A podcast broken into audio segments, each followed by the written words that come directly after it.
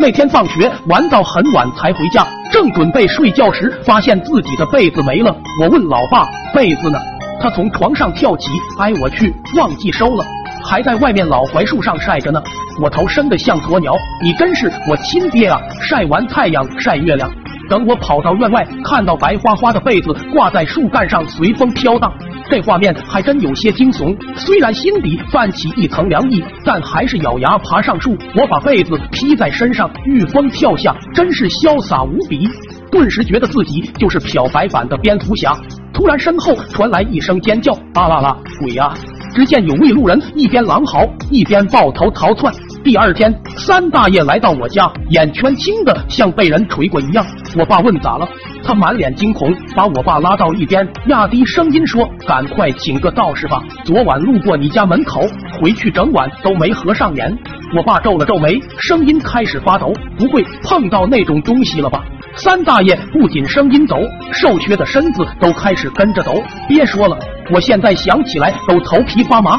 他们的谈话被我听得一清二楚。等三大爷走后，我跟老爸解释了一下昨晚的事，他火速解下腰带举起。刚才三大爷在的时候怎么不说？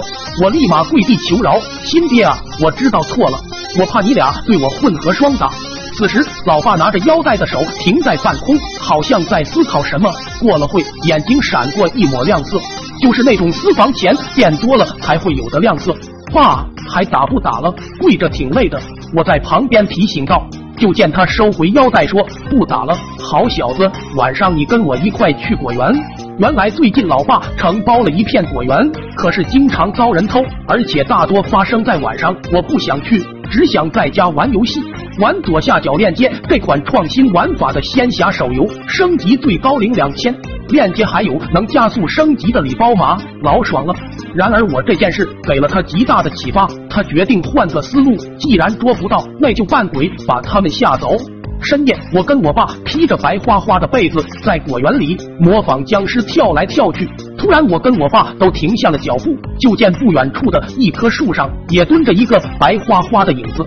我害怕到双腿打结，嗖，那影子迅速跳下。一直强装淡定的老爸拉着我，啥也不管了，玩命的跑。没想到跑着跑着，跟那影子撞了个正面。二二二，你不要过来啊！三个声音同时喊出。老爸没招，只好打开手电筒照那个人的脸，就见鬼嘴还在不断流血，压的还真的是鬼。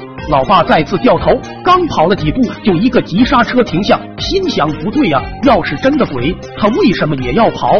我去，肯定是贼。于是老爸又掉头，玩命的追贼，可还有一段距离，贼就要翻墙溜掉了。老爸直接把我裹在被子里，像扔标枪一样，把我抛了出去。在空中，为了能加快飞行速度，我的脑袋像弹簧一样不断快速伸缩，只想给贼致命一击。砰！我的脑袋直接顶在贼的腰上，我大喊：“启禀长官，正中目标！”老爸捉住贼，气愤道：“压得够敬业，还化妆吐血。”贼哭哭啼啼，呜呜呜！不是的，看到你们被吓得一个跟头摔掉了大门牙。老爸丝毫不与不同情，解下腰带刚要抽，就见三大爷带了五六个人冲到果园，大喊：“小鬼们哪里跑？看我今天不把你们打个魂飞魄散！”第二天，大街小巷都在传我家果园昨晚上群魔乱舞，鬼和鬼互殴。从那以后，果园就再没被偷过。